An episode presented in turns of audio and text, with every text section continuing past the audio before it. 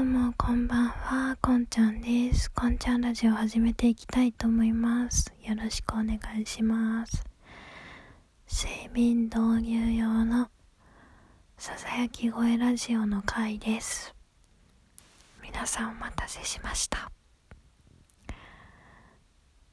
いや、これ結構ファンがいるんじゃないかなと思ったり思わなかったりして、たまにささやき声のやつを撮ってます。ね、今回話すのは、私の推しトーカーさんの話を聞いてもらおうかなと思って。でもね、その私の推しトーカーさんね、今回紹介する人ね、めっちゃくちゃね、亀更新なんですよ。めっちゃくちゃ推してんのに、めっちゃくちゃ亀更新でね、なんかこの何とも言えない寂しいね、気持ち。この気持ちは何だろうと思った時にね、闇小説サイトを巡っていた時の気持ちと似ているなということを思いましたね。私、西への夢女子なんで、夢小説サイトをぐるぐる周回していた時期があったんですけど、すっごい小説書くのに、全然更新しない人がね、いるんですよ。夢小説って。もうめっちゃ新作待ってんのに全然更新されなくてね、ああ、やっと更新してくれたってね、思ってね、喜びさんでね、小説を読み、あの、感動し、で、また、ね、全然更新されない新作を待つという日々をね、送っていたもう何年前なのかなって感じの話なんですけど、その時の気持ちにね、似てるんですよね。いやー、なんか、あ、今日は更新してるかな今日は更新してるかなってね、めちゃくちゃサイトの URL をぐるぐるしていた記憶がありますね。で、更新されるとめっちゃ嬉しくて、読むとうわ超いいって思うんだけどね、次の更新がいつかわかんないし、1ヶ月、2ヶ月、3ヶ月後とかっていうことはザラだしね、ちょっとな、なんか、その待っている間の、この何とも言えない気持ちがね、ちょっと似てたんですよね。あ、でも、ストーカーさんは誰かっていうとね、あのー、今宵サブカル劇場でっていうタイトルで、ラジオトークしてらっしゃるね、種田さんっていう方なんですけど、あの、公式バッジついてるんでね、知ってる方も多いんじゃないかなと思います。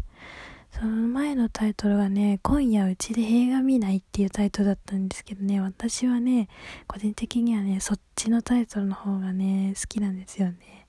超エモくないですか？今夜うちで映画見ないなんて。もうなんか、おうちデートのお誘いの上等句みたいな感じで。いやー、かっこいい誘い方だなーとか思って。ね、言われてみてって思いながらね、ちょっとそのタイトルをね、噛み締めていたんですけどね、今宵サブカラ劇場でっていう風にタイトルがね、変更されて。で、あのね、平さんのね、何が好きかってね、一番好きなのはね、声なんですよね。私ね、あの、ラジオトーカーさんをね、一番ね、こう、好きになる基準っていうのが声なんですよ。でね、あの、今ちょっともう無許可でさらっと言わせていただくんですけどね、他にはね、マダムみやこさんとかね、ゆとりフリーターさんとかね、あとは一六さんとかね、うん、あと、あとは、あといたかな。あといたかな。それくらいかな。なんか、パッと思いつくのはそれくらいなんですけどね、その方々がね、私はね、めっちゃ、あ、あとね、慶太郎さんもめっちゃ声が好き。っていうかね、声がすごいあの、そういうか、そのね、今パッと思いついた中で言った方々が、めっちゃ声がいいなと思ってね。声がいいとね、その声を求めてね、聞いちゃうんですよね。もう、もちろんね、今挙げた方々ね、皆さんね、声もいいけど、お話も面白いから聞いちゃうん。もう聞いたらすっごい楽しいんですけど、あのね、声がいい、声が本当にいい。なんかね、あの、優しい感じ、わか、わかりますよね。あの優しい声がね、すっごい聞いてると落ち着くんですよ。それで種田さんのね、声は本当に睡眠導入にいいですね。眠くなっちゃう。優しい声でなんか、包まれている感じ。わかりますか？あとね、映画の紹介の時のね、語彙力が半端ないんですよ。私はもう、あの、この語彙力の凄さを示す時に半端ないっていう言葉を使っちゃうくらい語彙力がないんですけど、なんか、平さんってね、本当にね、語彙力ある。なんでそんなにスラスラね、言葉出てくるんだろうなって思って、的確な言葉が、パッと出てくるの台本書いてるんですかねああいうなんかスラスラとすごい語彙力で話せる人たちってねすごいね語彙力があるんですよなんかね難しい言葉は全然使ってないなんかね誰でもわかる言葉で誰にでもわかりやすく喋れるっていうのが本当に頭のいい人だなって私思ってるんですけど、まさにそんな感じなんですよね、種田さんが。で、あとね、もう一個好きなとこはね、なんか音楽のセンスが本当にいいんですよ。あの、BGM のセンス。もうね、のっけからね、うわー、始まった、最高、エモいっていう気持ちに、ね、なるね、BGM のね、使い方でね、なんか、しっとりした映画の時はね、こう、しっとりした BGM 使ってね、あー、好きって思っちゃいますよね。BGM めっちゃいいんですよ。もうほんと BGM がね、BGM の選曲がエモい。エモいんですよ、本当に。で、あとね、あのね、これは個人的な話なんですけどね、あの、種田さんは、すごいね、多分、もう本当に個人的な話だし、勝手な憶測なんですけどね、種田さんは多分すごいね、人の心のね、なんだ、機微っていうのかな。なんかもう語彙力ないのに難しい言葉使おうとするのよくないね。人のね、なんかね、心情とか感情とかね、心っていうものにすっごい大事にしてる人だなっていうのをね、思ったんですよ、ラジオ聞いてて。なんか人の心の変化とか、そういうものをすごい大事にしている。そういうものにすごいね、なんかね、うん、敏感でね、共感性の高い人でね、一人一人の気持ちを大切にするような、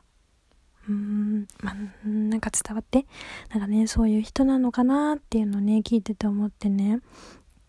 なんか映画の話をするときとか、すごく、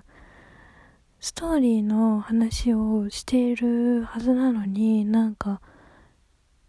結構人の心人の感情心情についての話が多いような気がして、まあ、これは私の勝手な感想なんですけど、まあ、多いような気がしてなんかねそうなんじゃないかなって勝手に思っててねなんかそこがすごくねああきっといい人なんだろうなってすごいねいい人なんだろうなって思って。なんかね聞いてるとね、優しい気持ちになれるんですよ。ということでね、私はあのマジでね、誰田さんのラジオが更新された時本当嬉しいんですよね。うやっと新作来たっていう嬉しさが半端ない。まあね、でもきっと種田さんもね、お忙しいだろうから、私はあのめっちゃいい読み小説書くのに全然更新しないっていうね読み小説サイトのねあの亀甲子の読み小説サイトの新作を待つような気持ちでね種田さんのね新作ラジオをね待っています本当に。であのねまあねあの、新作が上がるまではね、旧作をこう、ルーティンしてね、ぐるぐるぐるぐる周回して、ああ、よかったな、これもよかったな、みたいにね、こう思い出してね、あのー、聞くんでね、あのー、新作がなくてもね、私はね、平さんのね、過去作をぐるぐると周回しています。それもね、昔の夢小説サイトみたいにね、ああ、この話好きだったなと思って新作がね、更新されなくてね、虚しすぎる夜に、夜とかね、昼とか朝とかにはね、その、めっちゃ好きな旧作をね、読みふけってね、エモい気持ちになるんですよ。で、ああ、この話やっぱいいよなーみたいな。でもね、その後にね、ちょっと、あ新作読みたいなっていうね、なんとも言えない、なんとも言えない気持ちになりますね。うん。いや、だからマジで本当に好きなんですよ。だからね、旧作もね、好きだしね、あの、新作があったら本当、うわ、ふおいみたいな。なんか、なんかね、うん、なんかね、その、よっしゃ、今日帰ったら聞くぜみたいな。なんか今日一日頑張ったらご褒美としてサイダさんのラジオ聞くぜみたいな気持ちにね、あの、聞くんでね、あの、本当私はね、あなたのラジオを待っていますということをね、あの、伝えたいでもなんか、更新しろって脅したくないんでね、あの、更新、更新してくださいみたいにね、脅したいわけではなくてね、あの、お仕事、お仕事かな？プライベートの、何かかわかんないけど、私生活はね、忙しいと思いますが、あの、お体に気をつけて、あの、過ごしてくださいと。なんか、こう、幸せに過ごしてくださいと。あの、そしてね、あのー、できれば、ラジオトークのことを忘れないでいただきたいなと。そしてあなたの新作があった時は、私はめちゃくちゃ嬉しいですっていうことをね、伝えて、あのー、締めの文とさせていただきます。ということで、今回は、私の推しの話を聞いてくれてありがとうございます。また次回のラジオでお会いしましょう。おやすみなさい。